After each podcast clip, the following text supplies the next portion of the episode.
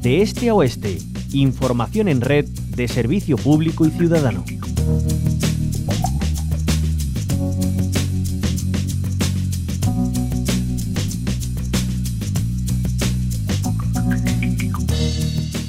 El problema fundamental de Doñana es con el agua, porque hay poca, porque el acuífero que lo sustenta está en, muy malas condiciones y porque las proyecciones que trae el cambio climático apuntan a que la cosa puede ir a peor. Pero la cuestión no es solo de cantidad, también de calidad, y así lo pone de manifiesto una investigación que ha detectado la presencia generalizada de pesticidas, algunos prohibidos desde hace años, en las aguas y sedimentos del espacio natural.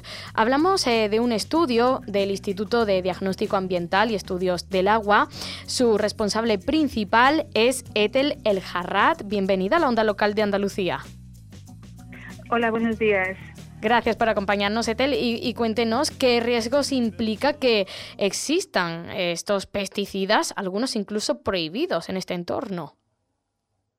Sí, en principio, bueno, el hecho del uso de pesticidas es bien sabido que, que bueno que puede causar sus problemas medioambientales y ya no solo contaminación ambiental, sino los riesgos que puede acarrear pues para todos los, los seres vivos que viven en el ambiente en cuestión, ¿no? Eh, en nosotros la investigación que hemos llevado a cabo básicamente se centraba en evaluar cuál era la presencia de estos pesticidas en el entorno de Doñana y estamos trabajando ahora en ver cómo esos niveles de contaminación pueden afectar o no en concreto al desarrollo de las aves en, el espacio de Doñana.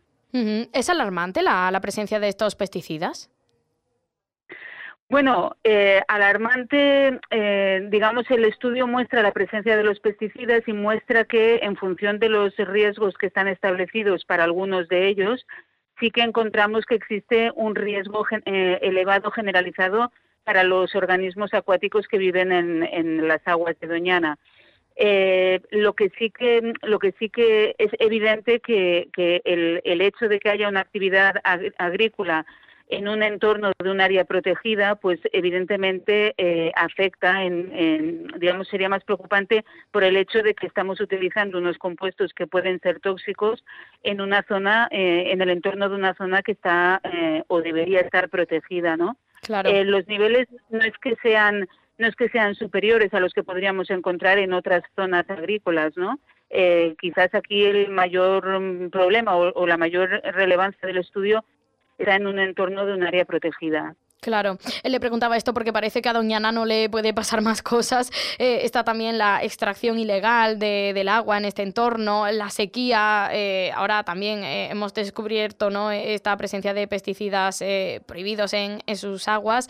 entonces, bueno, la, la, verdad nos preocupa cuando es un entorno natural. Y, y Etel el Jarrat, un entorno natural protegido, claro. ¿Esto para qué va a servir? Esta evidencia científica, ¿esto se pondrá sobre la mesa para que se adopten em, pues eh, actuaciones de control, al menos para que esto no continúe sucediendo, ¿no? Bueno, de, hecho, una, una de las partes eh, importantes del estudio no es solo el hecho de detectar la presencia de, de, los pesticidas, porque evidentemente si hay actividad agrícola va a haber uso de pesticidas, sino también ver qué pesticidas estamos encontrando, porque eso nos va a indicar qué pesticidas se están utilizando. Y entonces eh, existe un listado de pesticidas que están prohibidos, que su uso está prohibido, entonces esto también nos puede llegar o nos ha servido a poder detectar que se producen algunas prácticas ilegales, ¿no? Entonces, en este sentido, yo creo que sí que se deberían tomar medidas para intentar evitar, al menos, eh, que se sigan utilizando pesticidas que a día de hoy, por sus efectos tóxicos, ya están legislados y están prohibidos. Entonces, esta sería una parte importante. O sea, en general, yo siempre digo que, evidentemente Doñana tiene un problema muy importante en, lo que es cantidad de agua, pero los que nos dedicamos a la contaminación ambiental y a estudiar la calidad del agua, siempre decimos que no solo importa la cantidad, sino también la calidad de ese agua. De nada nos serviría que Doñana tuviera mucha agua si este agua estuviera contaminada y estuviera afectando a todos los seres vivos que viven en el entorno de Doñana. Pues eh, una evidencia más en de que tenemos que cuidar con mimo eh, este espacio natural, el Parque Nacional de Doñana, que es tan importante no solamente para Andalucía, también para España.